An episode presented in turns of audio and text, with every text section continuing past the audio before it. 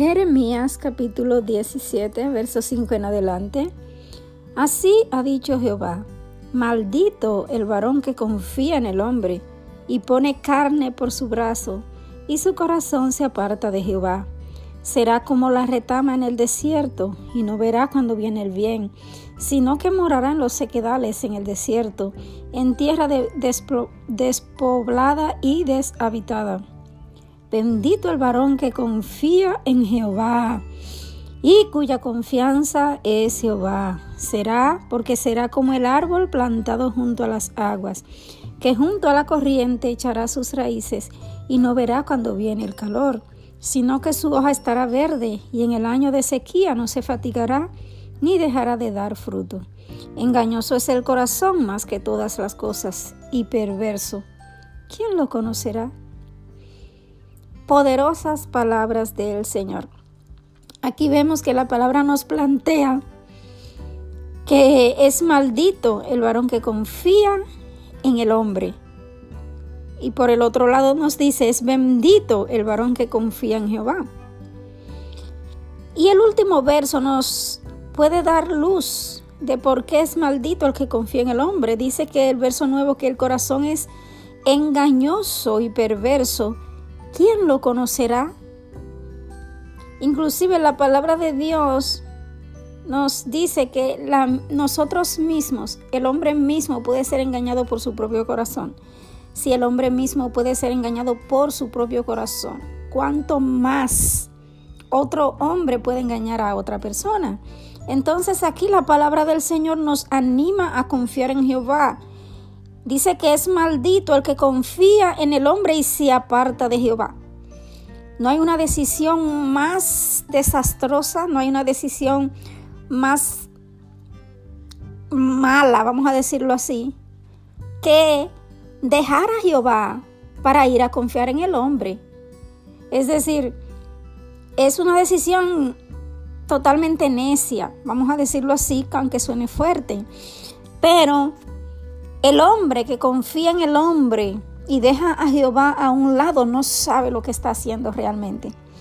La palabra de Dios nos anima y nos dice que es bendito el varón que confía en Jehová.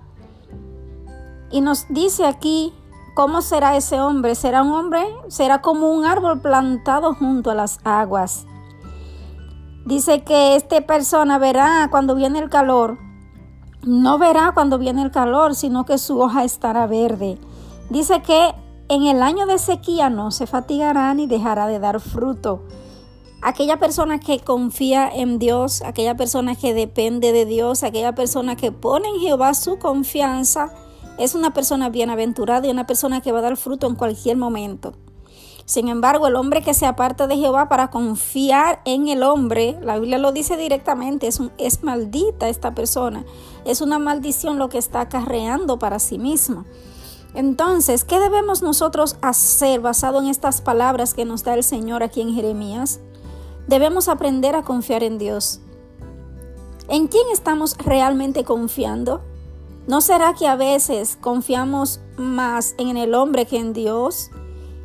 Quizás así a la ligera o rápidamente alguien podrá decir, no, no es así. Yo confío en Dios.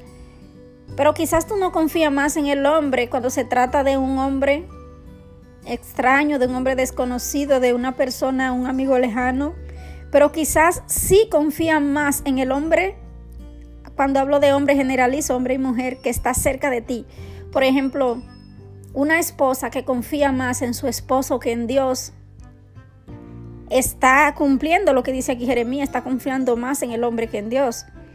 Porque a veces nos vamos lejos y pensamos, bueno, no, yo no confío más en aquellas personas que están por allá, pero sí confiamos a veces más en los que tenemos cerca y en los que amamos.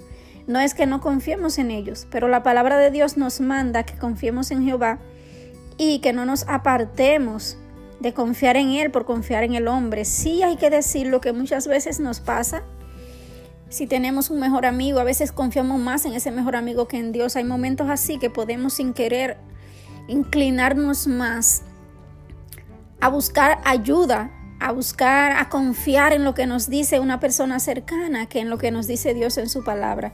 Y creo que este es un momento para meditar sobre esto, este es un momento para ponernos en la mano del Señor, este es un momento para decirle a Dios, ayúdame a confiar más en ti, ayúdame a tener esa bienaventuranza de confiar en ti.